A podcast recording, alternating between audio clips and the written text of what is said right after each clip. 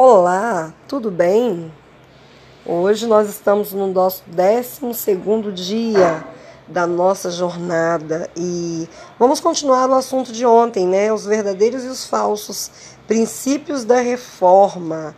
Que reforma? Reforma de saúde, né? A qual nós temos falado. E tem muito a ver com a reforma de saúde a nossa maneira de nos alimentarmos. Lógico que para ter saúde envolve muitas coisas. Nós já falamos aqui sobre os oito remédios naturais, né?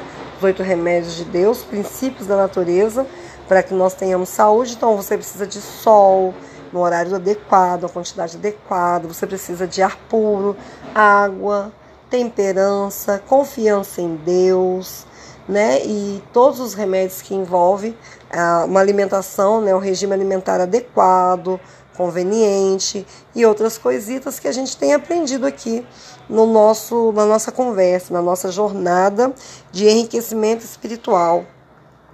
E nós falamos um pouquinho sobre falsos princípios ontem de saúde, né? Coisas que nós vemos aí como dietas loucas, né? Que não acrescentam, pelo contrário, é, faz com que as pessoas até adoeçam é, em prol de uma saúde momentânea. Hoje a gente vai falar um pouquinho sobre certos é, alimentos que a gente chama de alimento, mas que na realidade não é alimento, são coisas que o homem desenvolveu e muitas coisas o homem desenvolve para nossa saúde, mas outras coisas é para dar prejuízo à nossa saúde. O primeiro artigo que eu quero comentar com vocês hoje é sobre o açúcar. Tinha que ser ele, né, o grande vilão. Mas será que realmente ele é só vilão?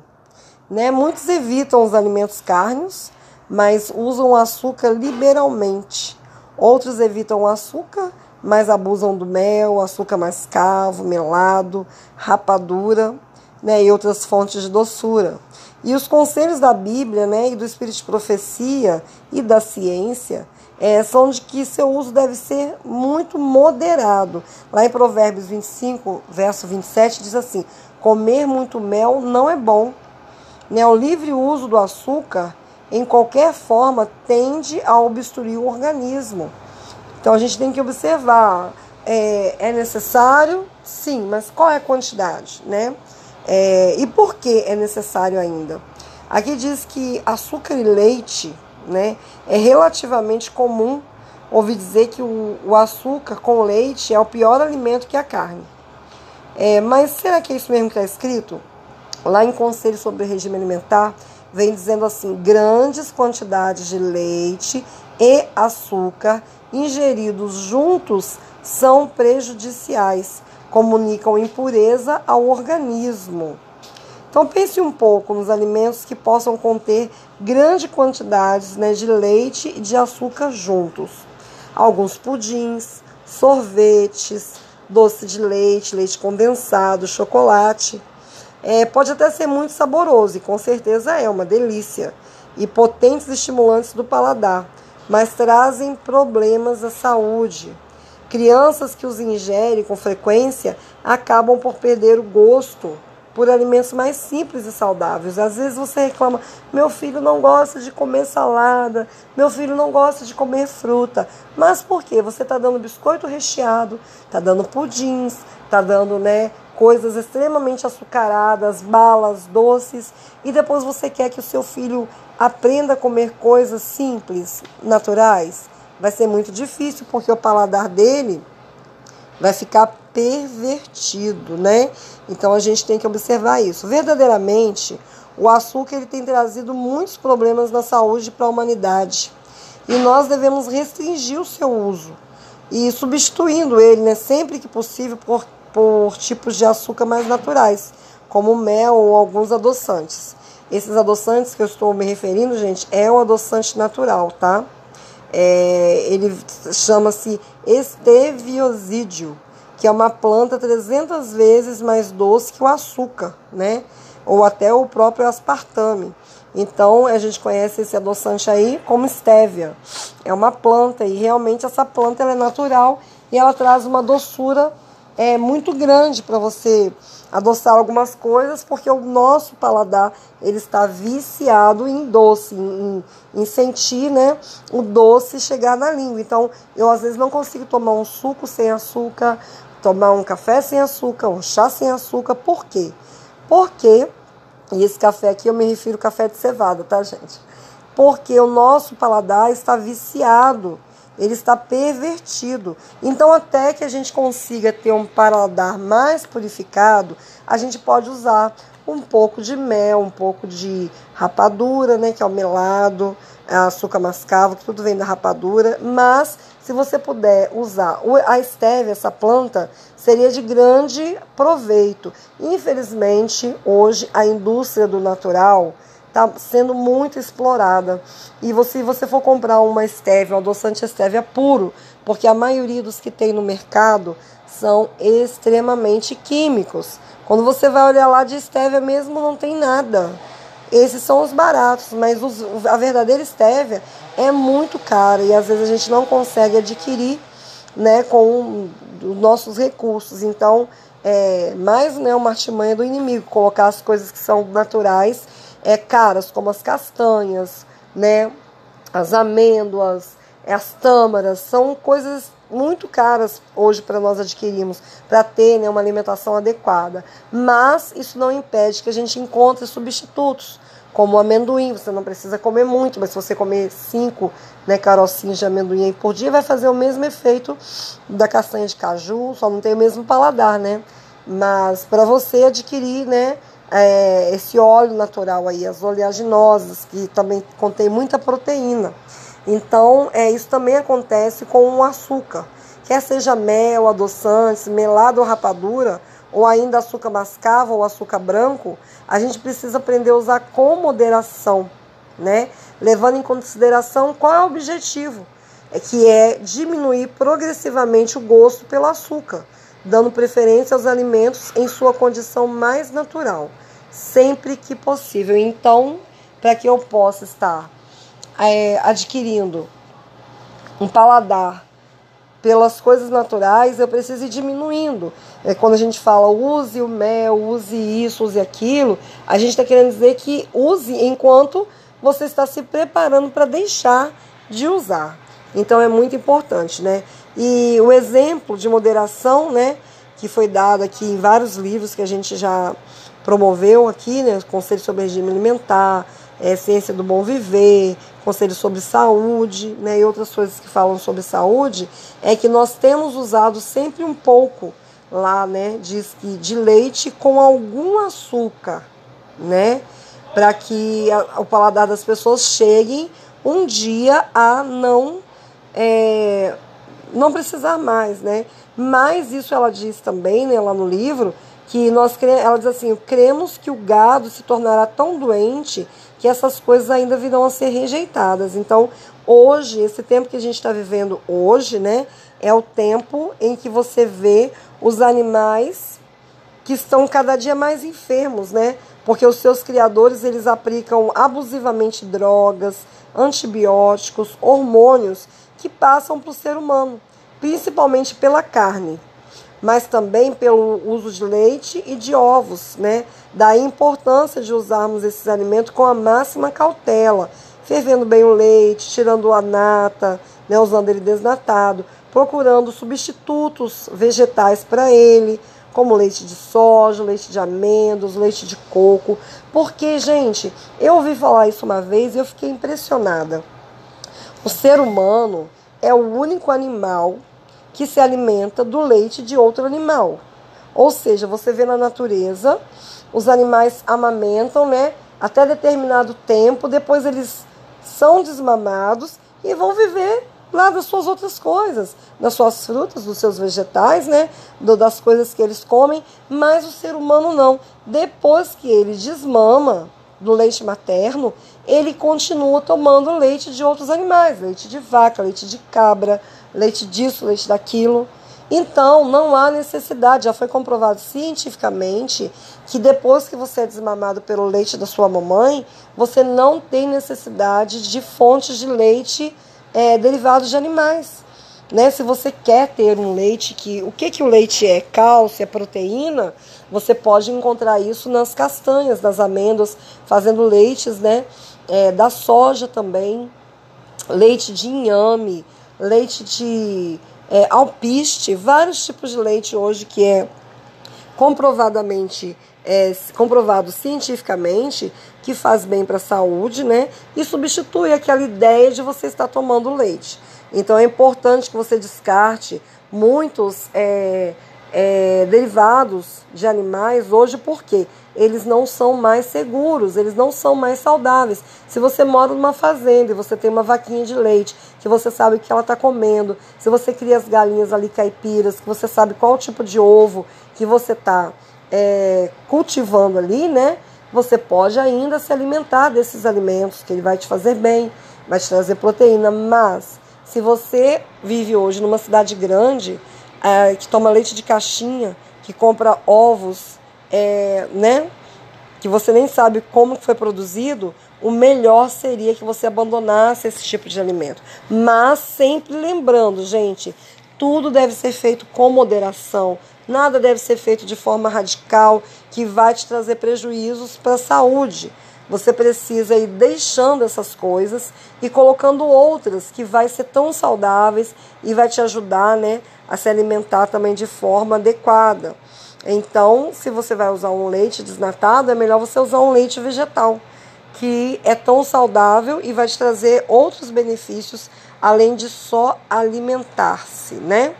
É, então, existem é, exceções, né? E dietas especiais. A gente também tem que ver tudo isso, tem que ter, é tudo em equilíbrio, é a temperança.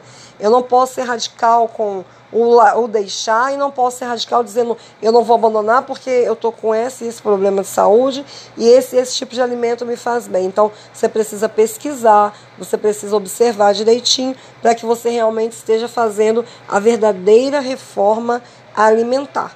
Existem algumas outras citações também quanto a sobremesas, né?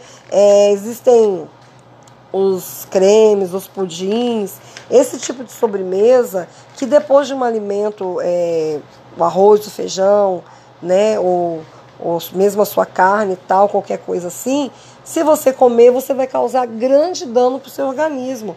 É gostoso? Sim, é mesmo, é uma delícia. Um pudim, uma mousse né, de limão, de maracujá, um sorvete, é delicioso. Mas a quantidade de açúcar que existem nesses alimentos são tão grandes e as misturas muitas vezes que, que, de que foram feitas esses alimentos, as combinações são tão terríveis que vai te trazer uma doença, vai te trazer prejuízo para a sua saúde. Então procure, quer comer uma sobremesa? Procure uma fruta, né, que vai combinar com aquela com aquele alimento que você fez. Lembrando que se você comeu folhas, né, não deve misturar folhas com certos tipos de frutas, porque certamente vai dar problema na sua digestão, porque uma coisa digere de uma forma e a outra de outra. Então nós temos que combinar bem os alimentos, que mesmo sendo só vegetais e frutas e tal, você também pode estar trazendo prejuízo para a sua saúde, né? Mas lembrando que, gente, não se desanime. Ah, eu não sei combinar alimentos. Hoje tem muita muita coisa informativa aí na, na internet que você pode estar abrindo mão usando para você aprender as combinações, né? O que que combina com o que, o que que eu posso comer com o que. Por exemplo, melancia, melão, deve ser, é uma fruta que deve ser comida sozinha. Ela não deve ser misturada nem com outros tipos de fruta, né? Então, mas isso não nos deve desanimar pela, pela reforma que a gente está fazendo na nossa saúde hoje. Se você ainda combinou esse tipo de alimento, se você achava que é saudável, você pode dizer: ah, meu Deus, e agora, né? Quem poderá me defender? Jesus. Só Ele pode te defender. Não se preocupe, não fique desesperado. Né? Você está no começo da sua jornada de mudança, então você está fazendo mudanças, algumas mudanças que vai te ajudar de uma forma ou de outra. Então não se desespere se você comeu é, algum alimento folhoso e comeu uma fruta junto, tá? Não fique desesperado. É, o conselho sobre saúde diz assim: usar frutas com as refeições. Que frutas são essas? Geralmente são as frutas doces que você usa na refeição, mas na refeição que você comer um saladão, evite elas, né? Convém também abster-se das sobremesas complicadas, nessas que a gente vem falando que são deliciosas, aqueles pavê, aqueles bolos gostosos, maravilhosos. É gostoso? É. Mas é gostoso para quê? Para o meu paladar, mas não para minha saúde. Né? O nível de gordura, colesterol ruim, açúcar, sódio, tudo que tem aquilo ali que vai te trazer um péssimo prejuízo para a sua saúde. Né? Então vamos observar todas essas coisas. Né? É... Outra coisa, líquidos às refeições. Quanto mais líquidos a gente coloca no estômago durante a alimentação, almoço, jantar, café da manhã, mais difícil se torna a digestão do alimento. Porque o líquido ele precisa ser primeiro absorvido. Então, seu estômago está todo no processo lá de jogar o ácidozinho para poder digerir, desmanchar, quebrar aquelas moléculas, para transformar, para jogar para o intestino, para ser absorvido as vitaminas, proteínas, sais minerais e tudo mais que, que acontece? Você jogou líquido ali, ainda mais se for gelado, aquele refrigerante, aquele suco adoçado. O que, que vai acontecer? Seu estômago vai parar com o processo de digestão, vai primeiro secar aquele líquido para depois retomar. Então, para cada né, líquido que você joga lá no seu estômago, você vai estar aumentando o seu processo de digestão grandemente. Então, a gente tem que diminuir o líquido, que as refeições. De preferência tomar é, meia hora antes ou duas horas depois que você se alimentar. A gente não deve usar sal em grande quantidade, né? Aquela pessoa que sempre tem o costume de jogar o salzinho por cima da comida. Hum, é difícil, né? E provoca. É, grandes prejuízos para o organismo. Nós devemos conservar né, os alimentos irritáveis fora do estômago. Usar mais fruta, né, é, com as refeições, porque se você usa uma fruta que é permitido naquela refeição, que combina com aquela comida que você está comendo, você não vai sentir necessidade de beber água, né? E se falando em beber, em sede, né, que seja pelo menos água, né? Jamais toma chá, café, cerveja, vinho ou qualquer bebida. Gente, esse chá aqui é o chá com cafeína, tá? O chazinho que não tem cafeína Tá liberado para você tomar, não as refeições. Depois que passou uma hora, duas horas, aí toma aquele chazinho, né, em pouca quantidade que ajuda, às vezes, às vezes um chá digestivo para quem tem dificuldade de digestão. Esse aqui é o chá cafeinado, por quê? O chá cafeinado, como chá preto, chá mate, chá verde, esse aí ele causa prejuízo, tá? Então é bom prestar bastante atenção nisso. Em regiões muito quentes, é necessário, às vezes, a pessoa usar um pouquinho de água, né?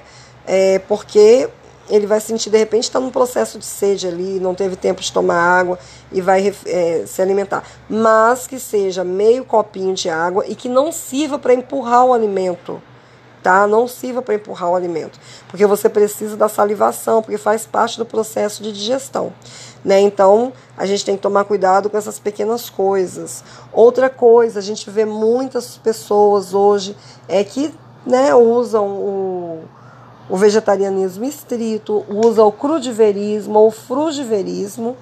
Então você tem que observar bem esse tipo de alimentos e de modo de viver. Tem que ser um estilo de vida. Então, se você hoje se alimenta só de cruz, né, tome cuidado para que você é, abranja toda a necessidade do seu organismo, né? É bom, é bom, é legal. Eu vou fazer essa dieta de cruz durante quatro meses. Mas depois dos quatro meses eu penso que vou voltar a comer algum alimento cozido, porque é, como arroz integral, uma mandioca, um inhame, claro que sempre é, olhando por coisas naturais, né? Então, é, vou procurar estar usando esse tipo de alimento. Mas para um processo curativo. Tem pessoas que vivem só disso, então sempre tomando cuidado para ver que tipo de organismo você tem, fazendo os exames para saber se o seu corpo pode fazer esse tipo de, de, de, alimentação, é claro, sempre com muita moderação, observando né, é, local que você mora, né, os lugares que você frequenta, né, mas sempre com muita moderação. Moderação aqui, temperança aqui é a chave para a gente conseguir conquistar uma alimentação saudável, né? E entre aqueles que estão aguardando a vinda do Senhor, né? Um dia o comer carne ele será finalmente abandonado. E nós devemos ter sempre isso em vista e nos esforçar para trabalhar firmemente nessa direção, conselho sobre regime alimentar. Então, hoje você pode estar se alimentando de uma quantidade de carne, né? Mas tenha em mente que você um dia vai pode abandonar totalmente, né? Para que você realmente tenha saúde. Existe uma família, né, de um pastor que ele diz que ele foi progressivamente abandonando primeiro a carne vermelha, que é comprovadamente não saudável. Depois ele abandonou as aves e depois os peixes, né? E isso levou um processo de cinco anos. E a gente conhece várias pessoas que começam um processo de abandonar carne e leva aí alguns anos até que ele consiga, de uma forma, tirar totalmente o alimento carne do seu, do seu viver diário, né? Mas o mais importante que tudo isso é que você abandone um dia para que você sinta que aquilo foi realmente melhor para você. Bom, meus queridos, é isso que eu tenho para hoje, tá bom? Que a gente possa meditar, refletir, continuar as caminhadas, sabendo que isso é a busca pela saúde e que logo, logo a gente possa estar tá aqui voltando para conversar mais um pouquinho sobre esses assuntos. Até amanhã, se Deus quiser.